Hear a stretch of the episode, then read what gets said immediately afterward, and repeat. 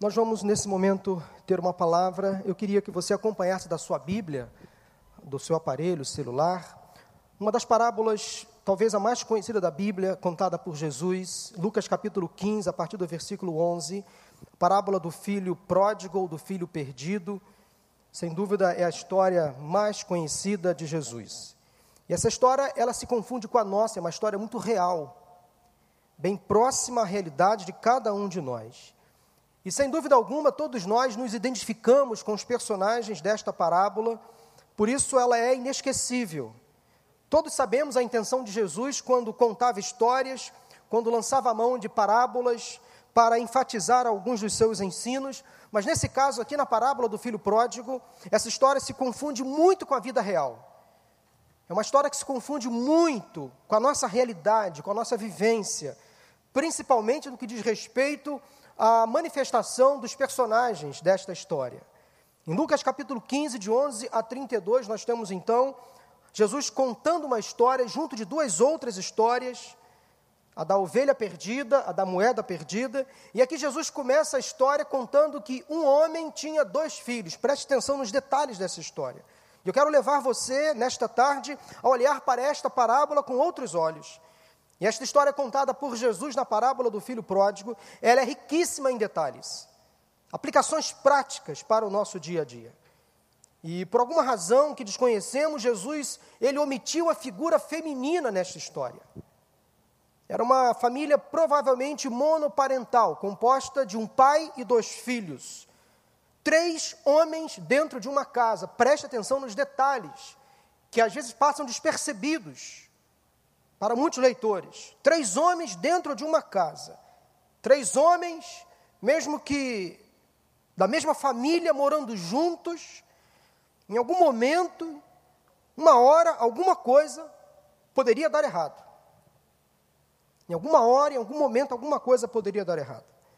Nós, homens, às vezes somos complexos, confusos, complicados demais, inconsequentes, às vezes. Por isso que precisamos sempre de alguém ao nosso lado para caminhar conosco. Precisamos ouvir, às vezes, alguma voz, uma voz de apoio, de equilíbrio. Às vezes precisamos ouvir a voz da experiência, a voz que nos traz um conselho, uma direção.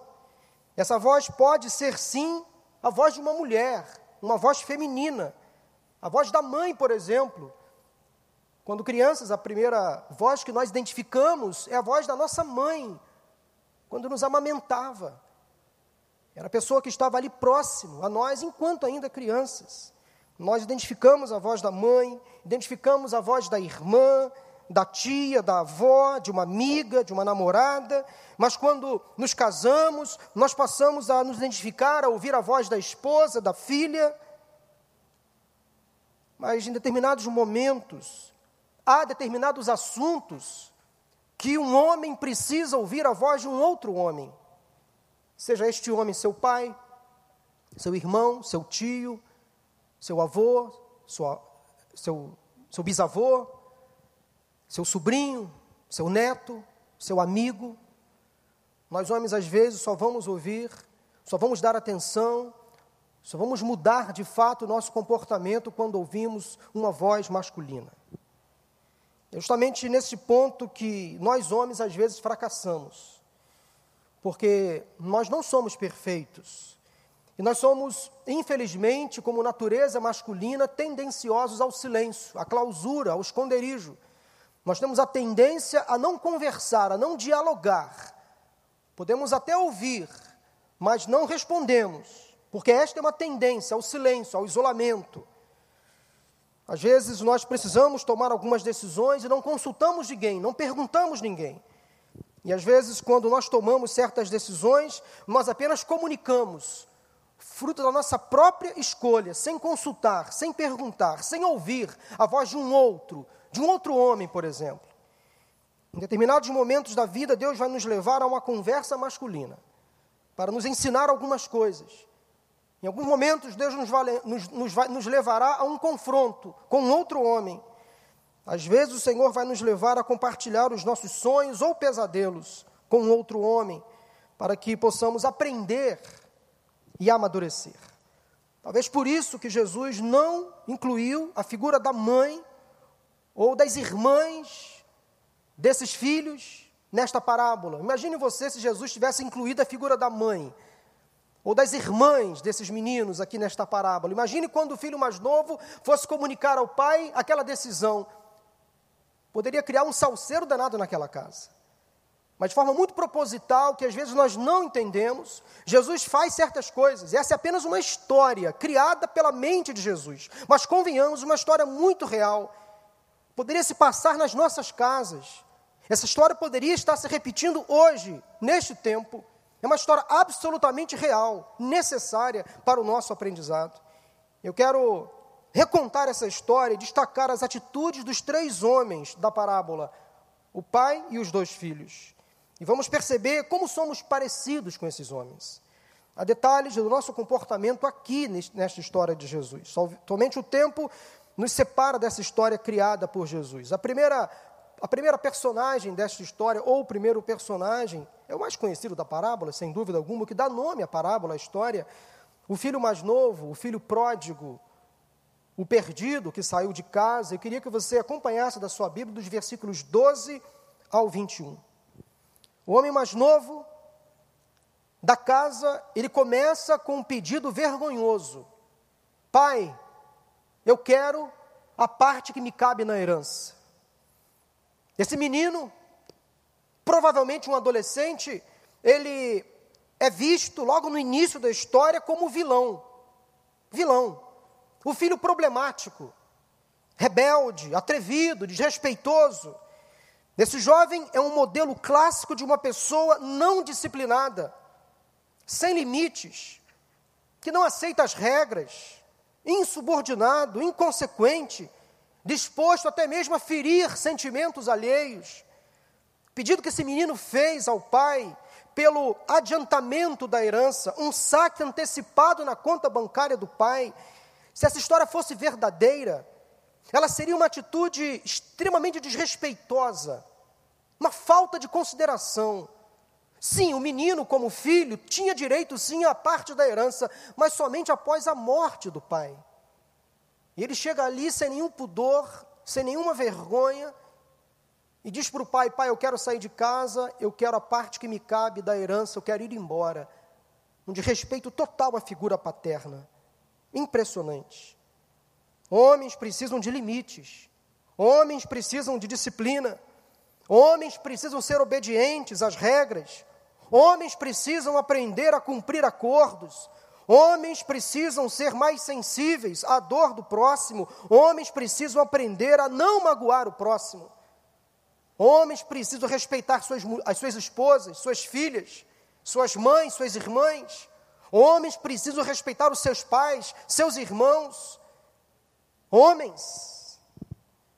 Mas o menino homem saiu de casa e foi para uma terra distante. Com isso, ao ir para uma terra distante, mandou dois recados ao pai e ao irmão mais velho: Não quero ser encontrado, não quero ser visto, não quero ser achado, não quero ser incomodado. Ele foi para uma terra distante.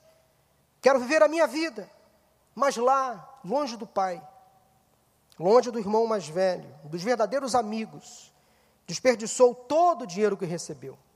E a história diz que ele gastou o que tinha viveu irresponsavelmente, daí a palavra pródigo, aquele que gasta o seu dinheiro de forma irresponsável, descontrolada, sem moderação.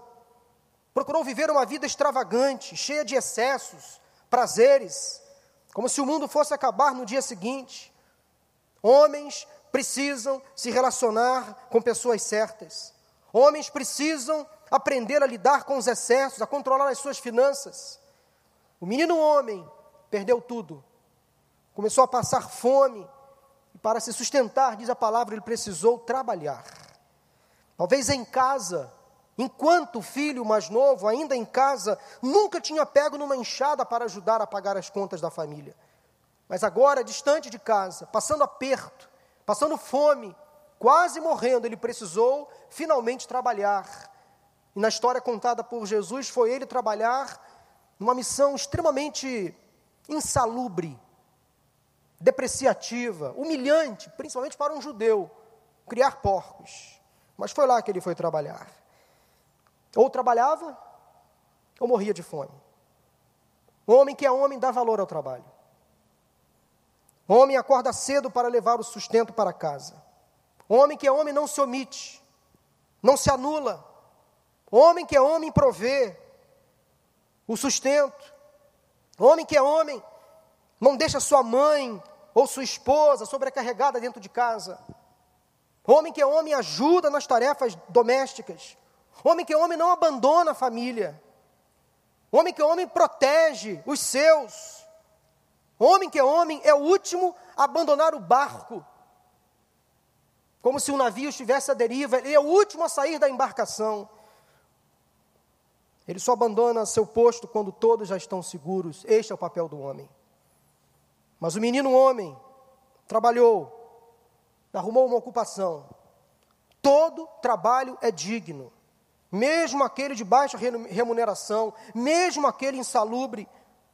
Mas um certo dia, esse menino homem caiu em si. Menino homem caiu em si. Homens caem em si. Homem que é homem se arrepende. Homem que é homem volta atrás. Homem que é homem recupera o que perdeu. Homem que é homem tem dignidade. Homem que é homem tem coragem de reconhecer as suas falhas, seus limites. Homem que é homem refaz, reconstrói. Homem que é homem não cede ao desânimo nem à prostração. Homem que é homem não se contenta com a queda. Homem que é homem levanta a cabeça, sacode a poeira e dá a volta por cima. Homem que é homem. Um menino homem chegou àquele lugar distante, longe da família, e saiu de lá, não mais menino homem, mas homem homem.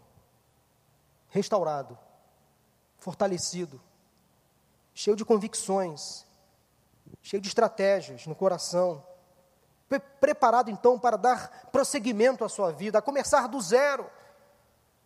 Porque ele estava ali, recluso, naquele momento, caindo em si, dizendo para ele mesmo: Eu preciso voltar, e se preciso for, trabalharei para o meu pai. Serei como um empregado da casa. Homem que é homem se humilha. Homem que é homem dar um passo atrás, dois talvez, para depois dar três, quatro, cinco adiante. O papel do homem esse é o papel do homem. Eu vou me levantar e vou voltar à casa de meu pai, vou voltar ao lugar da minha habitação, da minha referência. Homens tomam, tomam atitudes, homens não se acovardam, homens se levantam, homens andam de pé, de cabeça erguida, sem medo do passado. Homem que é homem olha para frente disposto a recomeçar. Homem que é homem faz isso. Esse personagem agora não é mais o vilão, ele passa a ser o herói. Ele reconstrói a sua vida. Ele começou mal, mas terminou bem. Segundo personagem da parábola, que eu quero chamar a sua atenção, o segundo homem da parábola é o filho mais velho. Preste atenção nos versículos de 25 a 30 aí na sua Bíblia. Esse é o segundo homem em destaque na história. Este sim, trabalhava pela família, ajudava a sustentar a casa, mas ele se transformou numa pessoa amarga, cheia de ressentimentos, amarguras, orgulhoso. Ele se achava superior a tudo e a todos, inclusive ao próprio pai. Ele se achava um juiz. Era igualmente pecador como outro irmão, mas ao contrário do irmão, em nenhum momento este homem, o filho mais velho, se mostrou humilde, arrependido. Não quis perdoar o irmão mais novo, não teve compaixão quando foi tratar com o pai sobre o irmão. Ele não tratou o irmão como seu irmão, ele tratou o irmão como esse teu filho. Olha que desrespeito ao pai. Esse teu filho. Alguns comparam este homem mais velho da parábola ao típico fariseu, que vivia apenas para cumprir a lei, o escrito, mas totalmente desprovido de graça e de misericórdia. O verdadeiro coração deste homem se revela como um homem de caráter duvidoso, nada conciliador, afrontoso, invejoso, indiferente, caluniador, difamador, Porque quando conversa com o pai sobre a saída de casa do irmão mais, velho, mais novo, interessante que ele cita um detalhe que lá no início da parábola, lembrem-se que é apenas uma história contada por Jesus, mas cheia de detalhes.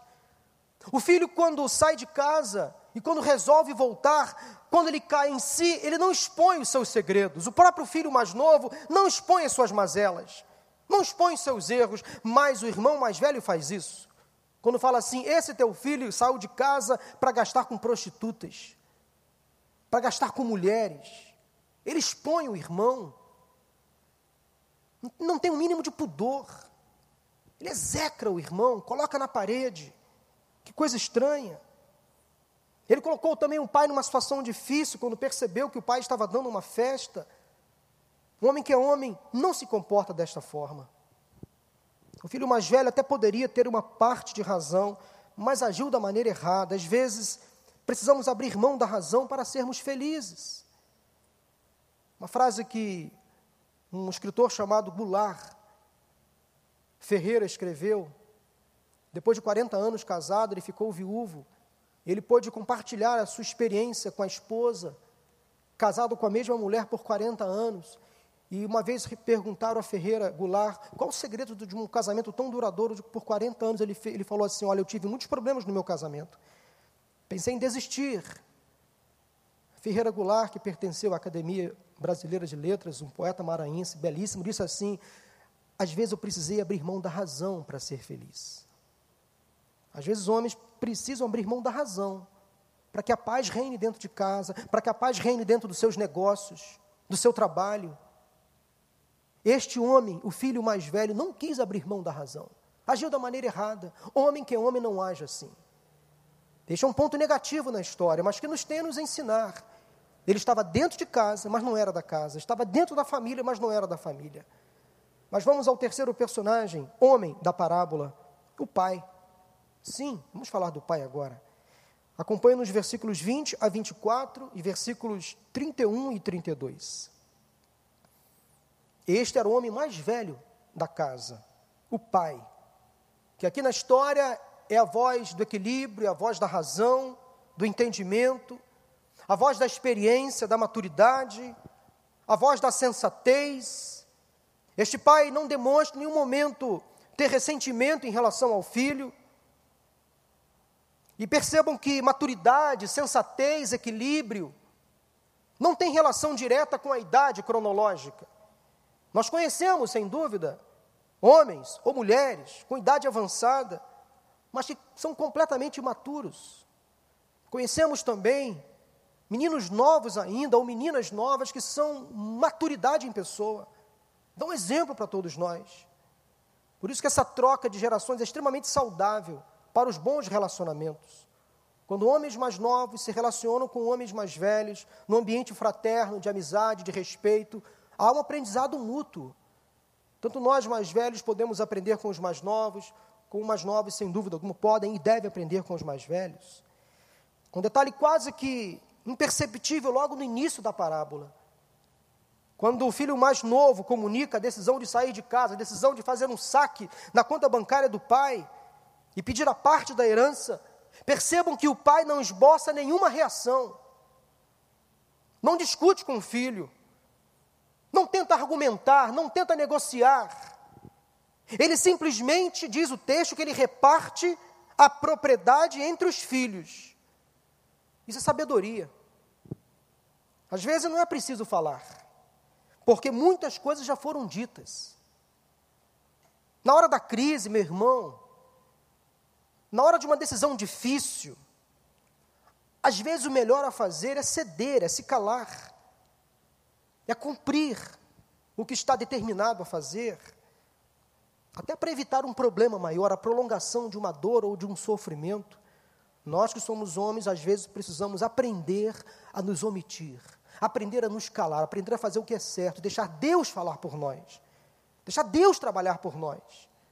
Queremos, às vezes, antecipar o fim das, das coisas. Faça o certo, faça o correto e deixa Deus trabalhar, que Ele vai ajustar todas as coisas. Esse é um detalhe que parece, como eu disse, imperceptível na história, mas o pai age com extrema sabedoria. Ah, é, é o que você quer? E se essa história aqui, gente, fosse real, fosse verdadeira, eu tenho certeza absoluta, absoluta, que esse pai teria conversado muitas vezes com esse filho antes desta decisão. Aliás, o filho não tomou essa decisão da noite para o dia. Essa decisão vem, talvez estava sendo tomada há muito tempo. Então, quando nós que somos homens mais experientes percebemos uma situação, o melhor a fazer às vezes, numa linguagem popular, é deixar rolar. Deixa rolar, entrega para Deus, que Ele sabe de todas as coisas. Essa, como eu já disse, é uma história da vida real. E esse pai, ao perceber a volta do filho, aí sim o filho retorna para casa, o que, que ele faz? Não, ele corre em direção ao filho, diz o texto. O pai queria abraçar o filho antes que ele chegasse ao vilarejo. E esse detalhe na história faz todo o sentido, ou melhor, fazia todo o sentido naquele contexto que Jesus estava contando essa história. O filho estava diferente, desfigurado. Ele não seria reconhecido e, portanto, seria considerado intruso naquele lugar. Ele não seria bem-vindo. Por isso que o pai se antecipou e foi em sua direção. Porque provavelmente, se essa história fosse uma história real, aquele menino não conseguiria chegar em casa, porque ele não seria reconhecido, ele seria visto como um marginal, um bandido, um intruso, ele seria posto para fora. Então o pai, ao reconhecer o filho de longe, correu em direção ao menino e disse: Opa, não toque nele, é meu filho. Está sujo, mas é meu filho. Está rasgado, mas é meu filho. Está com as marcas que o mundo deixou, mas é meu filho, não toca nele. Não, ninguém toca. É meu filho, eu vou levar ele para casa. Se arrastando, sujo, fedido, humilhado, mas eu reconheço, é meu filho, ninguém toca nele. É o mesmo que Jesus faz conosco. Ele nos trata como ovelhas. Nós somos filhos de Deus. O inimigo não nos toca. Não nos toca, nós somos filhos amados de Deus. Esse detalhe da história é riquíssimo em, em, em, significado. O pai correu na frente e disse: Não toquem nele, é meu filho, eu vou levar ele de volta para casa. Eu vou dar um banho nele. Vou colocar uma roupa nova nele. Uma sandália nos pés, um anel no dedo. É meu filho, vou fazer uma festa quando ele chegar em casa. Não toque, é meu filho. Homem que é homem, protege sua família. Homem que é homem, protege seus filhos, suas, sua esposa, seus pais, seus irmãos, seus bens mais preciosos. O homem pai logo tratou então de receber o filho, levá-lo para casa. Ele não fez julgamentos, não impôs condições para receber o filho, homem, de volta em casa. Ele simplesmente abraçou o menino, beijou o menino, e quem disse que homem não beija? Um outro homem. Não na boca, no rosto, na testa, quem disse que homem não abraça um outro homem? O homem gosta de abraço, o homem gosta de beijo e de ser beijado. O homem menino e o homem homem também chora. E quem disse que o homem não chora? O homem se emociona. O homem também demonstra sentimentos. E o pai logo tratou de arrumar a vida do filho, providenciou então uma repaginagem na vida do filho arrumou a vida do filho, providenciou roupa para o corpo, anel para o dedo, sandália para os pés, e não parou por aí, ele mandou fazer uma festa, a festa do regresso. E sabe o que eu aprendo aqui, gente? Homem gosta de churrasco, homem gosta de bater papo. Ele mandou matar um boi, um bezerro, e fez um churrasco, uma churrascada, para celebrar a volta do filho que estava perdido e foi achado. Homem que é homem promove a paz. Homem que é homem promove a alegria. Homem que é homem promove o reencontro. Homem que é homem abraça, beija, se emociona, se alegra, chora. Homem que é homem gosta de festejar. Mas às vezes nem tudo é festa. Às vezes as festas são interrompidas e cabe ao homem, homem, resolver conflitos inesperados, às vezes até desnecessários, porque enquanto a festa rolava, enquanto o pai, o filho mais novo, os convidados, os parentes estavam se alegrando com a volta do menino, o mais velho estava lá reclamando, estava lá criticando a atitude do pai, e foi lá o pai homem, conversar com o filho mais velho, que tinha ficado contrariado. E o homem pai fez valer a voz da sensatez, mais uma vez do equilíbrio, da razão, conciliou novamente a família. Meu filho, o que é meu pertence a você também. Você está sempre comigo. Vamos lá.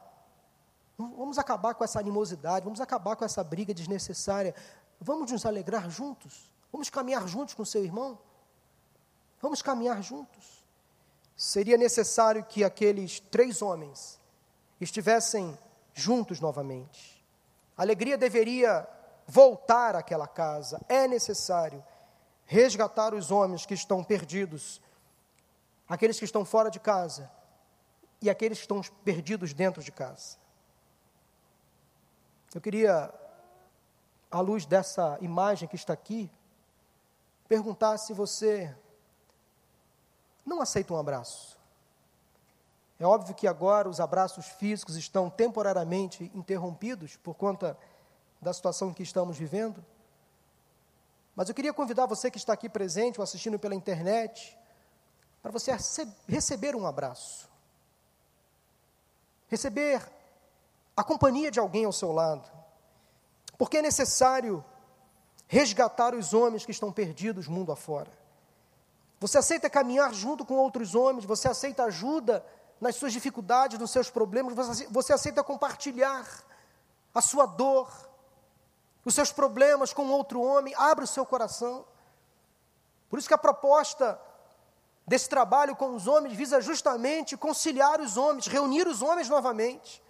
Porque há detalhes, há conversas que nós precisamos travar entre nós. Ajudas nós precisamos ter entre nós. Há conselhos que precisamos ouvir entre nós.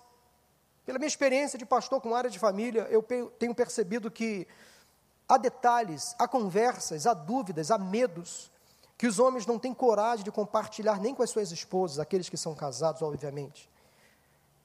Há homens que não têm coragem de compartilhar os seus medos com a sua namorada, com a sua irmã, com a sua mãe, não tem coragem, porque fere a autoestima. Mas talvez para um outro homem ele vai abrir o coração, porque esse outro homem é homem também. Às vezes passou pela mesma experiência de luta, de dificuldade que ele está passando. Homens sentem medo. Homens choram. Homens têm dúvida. Homens cometem erros. Mas homens podem recomeçar.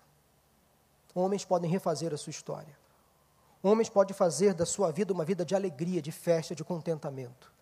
Homens podem promover a paz. Homens podem promover reencontros. Eu queria nesse momento fazer uma oração com você, homem que está aqui presente, com você, homem que está aí do outro lado da sua casa. Quem sabe é momento de você refazer a sua história, recomeçar a sua história. A começar, você deve se arrepender, cair em si, se humilhar, reconhecer as suas falhas, limitações. Esses três homens da história têm muito a nos ensinar. Se você pudesse dar um fim a essa história, a esta parábola, que fim você daria? Eu procuro ter, às vezes, uma mente um pouco criativa, eu prefiro dar um fim feliz a essa história. Se eu pudesse continuar escrevendo a parábola do filho pródigo, Jesus termina a história com o pai repreendendo o filho mais velho. Nós não sabemos se o filho aceitou a repreensão do pai. Nós não sabemos se o filho foi para casa e resolveu decidir, decidiu se alegrar com o irmão mais, mais novo. Eu não sei. Mas essa é a história que eu queria que terminasse. Se eu pudesse escrever o final dessa história, eu escreveria dizendo o seguinte: e o filho mais velho, aquele rapaz intolerante, aquele rapaz murmurador, fariseu, que se achava superior, ele baixou a bola, ele se humilhou, ele reconheceu que precisava caminhar junto com o irmão. Ele reconheceu que precisava obedecer o, o conselho do pai. Ele voltou para casa com um sorriso nos lábios disse: Pai, o senhor tem razão. É preciso realmente me alegrar, porque o meu irmão, de fato, estava perdido e foi achado. Ali ele baixou a bola e não se considerou mais superior ao irmão, ele se igualou diante do irmão. Eu prefiro achar que o pai continuou sendo a voz do equilíbrio da razão nós precisamos de homens assim. Eu prefiro achar que aquele menino mais novo aprendeu com a falha, aprendeu com um erro, e nunca mais tomou aquela decisão. Ele pagou um alto preço. Ok, aprendeu, mas ele nunca mais quis experimentar de novo aquele de sabor, de sair de casa e quase destruir a própria vida. Eu tenho certeza, se eu pudesse dar um fim a essa história, eu diria o seguinte: e foram felizes, ajustados, saudáveis, homens transformados, porque resolveram caminhar juntos, deixaram as diferenças de lado e resolveram se unir num grupo de apoio.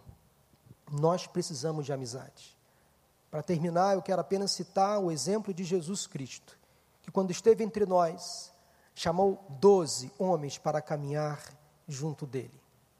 E dos doze, ele escolheu três, para ser talvez amigos mais próximos, para compartilhar problemas, dúvidas, porque Jesus, como homem, sim, ele teve medo, teve dúvida, passou por tentações e provações.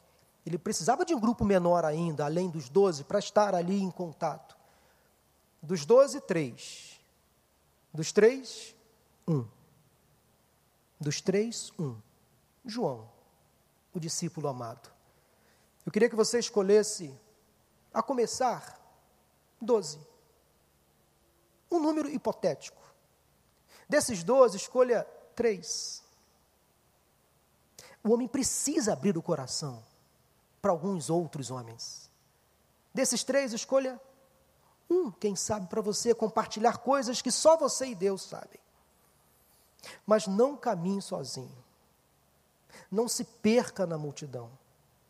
A grande crise que hoje a sociedade enfrenta é porque há uma crise de masculinidade. Homens que desaprenderam a ser homens. E nós precisamos de homens que retornem à palavra. Que não sejam simplesmente machos, mas que sejam homens. Que não sejam machistas, mas que sejam homens, que saibam dar valor, o seu papel importante na sociedade, na família e na igreja. Eu queria orar nesse momento, quero chamar aqui o Gilson, quero chamar aqui o Davi, eu queria apresentar esses dois irmãos, que são os líderes, sobe aqui, Gilson, por favor, que são os líderes do Ministério de Homens da nossa igreja. Eu queria apresentar esses dois irmãos, e que esses dois irmãos estão recebendo uma missão de liderar esse ministério, de liderar esse trabalho, que faz parte da área de família da nossa igreja. Esse trabalho tem apoio do nosso pastor, da nossa liderança. Eu queria que vocês orassem por esses dois homens aqui. Gilson está conosco já há mais tempo, ele faz um trabalho muito importante com os homens da igreja, numa reunião que acontece já há muitos anos, toda terça-feira à noite. Eu sou testemunha, Gilson, de homens que foram naquela reunião transformados, que foram salvos, libertos, homens que foram restaurados pelo poder do nome de Jesus. Numa reunião de terça-feira à noite aqui na igreja, eu já vi homens chorando, sendo ali transformados pelo poder do Evangelho. Casamentos transformados, vidas transformadas, salvos e libertos, naquela simples e pequena reunião. Mas Deus começou a me incomodar, Gilson, eu percebi que aquela reunião não poderia ser restrita àquela sala. Ela tinha que abrir, ela tinha que alcançar outros homens. Porque eu fui testemunha de quantos homens foram ali com o Gilson e outros irmãos edificados. Eu falei, isso não pode parar aqui. Outros homens precisam ser abraçados, acolhidos. Aí eu orei. Deus mostra uma outra liderança para caminhar ao lado do Gilson, para estar conosco nesse trabalho. Eu não consigo sozinho, Senhor. Não consigo dar conta. E aí eu comecei a olhar para o Davi.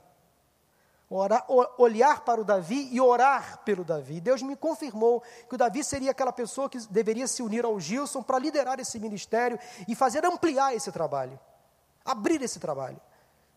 E aí, vocês que estão aqui hoje, nesta tarde, vocês são, na verdade, os precursores de um grande trabalho de homens nesta igreja. Eu tenho certeza absoluta que Deus vai ampliar essas estacas, Ele vai restaurar muitos homens para a honra e para a glória do Senhor. Homens serão transformados, edificados, fortalecidos, restaurados. Terão seus casamentos restaurados, suas famílias restauradas, seus negócios restaurados. Homens serão aqui edificados para a honra e para a glória do Senhor.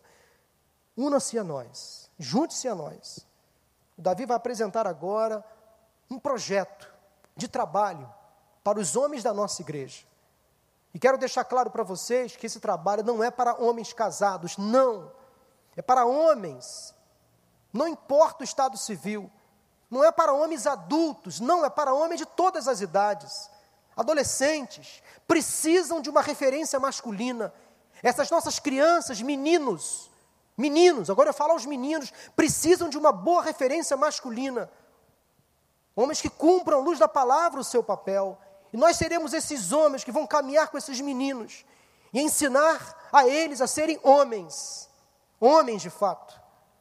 E nós vamos precisar desses meninos também conosco, para nos ajudar a que falemos a linguagem deles, a que alcancemos esta geração. Precisamos criar essa conexão, Davi, Gilson, essa conexão, essa sinergia entre os homens, para que uns possam aprender com os outros, formar essa parceria. Homens precisam caminhar juntos, para que sejam melhores homens. Eu queria fazer uma oração, Gilson, Davi, por esse trabalho. Agradecer a Deus pela vida do Gilson, Gilson Barbosa, todo o trabalho que ele tem feito aqui em nossa igreja há muitos anos e louvar a Deus pela chegada do Davi, pelo trabalho que ele vai desenvolver junto com o Gilson. Ele vai apresentar na sequência o nosso trabalho para vocês. Vamos orar? Deus e Pai, muito obrigado pela tua palavra nesta tarde. Uma história, Deus, tão conhecida. Cada vez que a gente lê essa história, a gente se impressiona com tantas lições que são extraídas desta parábola do filho pródigo. Esses três homens, ó Deus, têm muito a nos ensinar com seus erros e acertos. Ó Deus, ajuda-nos a caminhar juntos, ajuda-nos, ó Deus, a ser promotores da paz, da unidade, do equilíbrio. Ajuda-nos, ó Deus, a sermos promotores da alegria, da festa. Vivemos dias, ó Deus, tão difíceis. Essa doença tirou de nós a alegria, o prazer de viver, nos confinou nas nossas existências e nos tirou o privilégio de estar junto com outros, outros homens, com outras pessoas. Ó Deus, que sejamos então porta-vozes de esperança, de paz, de alegria nesse tempo tão difícil. Usa-nos, ó Deus, para a honra e para a glória do teu nome. Eu quero te agradecer pela vida do Gilson, pelo trabalho que ele tem realizado em nossa igreja com os homens já há muito tempo. Eu te louvo também pela vida do Davi, que vem se unir a esta liderança para nos trazer coisas novas, novas ferramentas de trabalho, uma nova estrutura, para que possamos alcançar outros homens, para que caminhemos juntos para uma sociedade melhor, para uma igreja melhor, e para que as nossas famílias também sejam famílias melhores. Obrigado por esta tarde, por cada pessoa que assistiu aqui, quanto em casa. Oramos em nome de Jesus. Amém.